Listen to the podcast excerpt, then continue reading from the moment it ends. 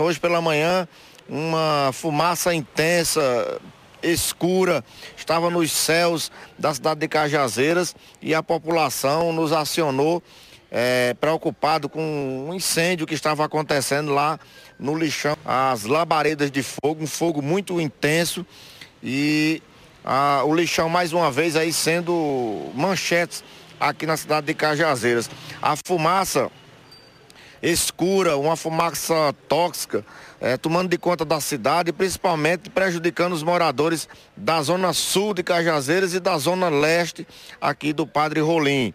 Acerca desse assunto, inclusive, a secretária do Meio Ambiente, Branquinha, já usou os meios de comunicação aqui da cidade, é, noticiando de que ah, o lixão da cidade de Cajazeiras estava chegando ao fim. Mas até agora isso não aconteceu.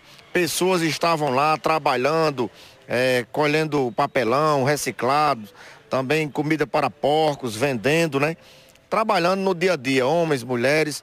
Nós podemos constatar isso na manhã de hoje.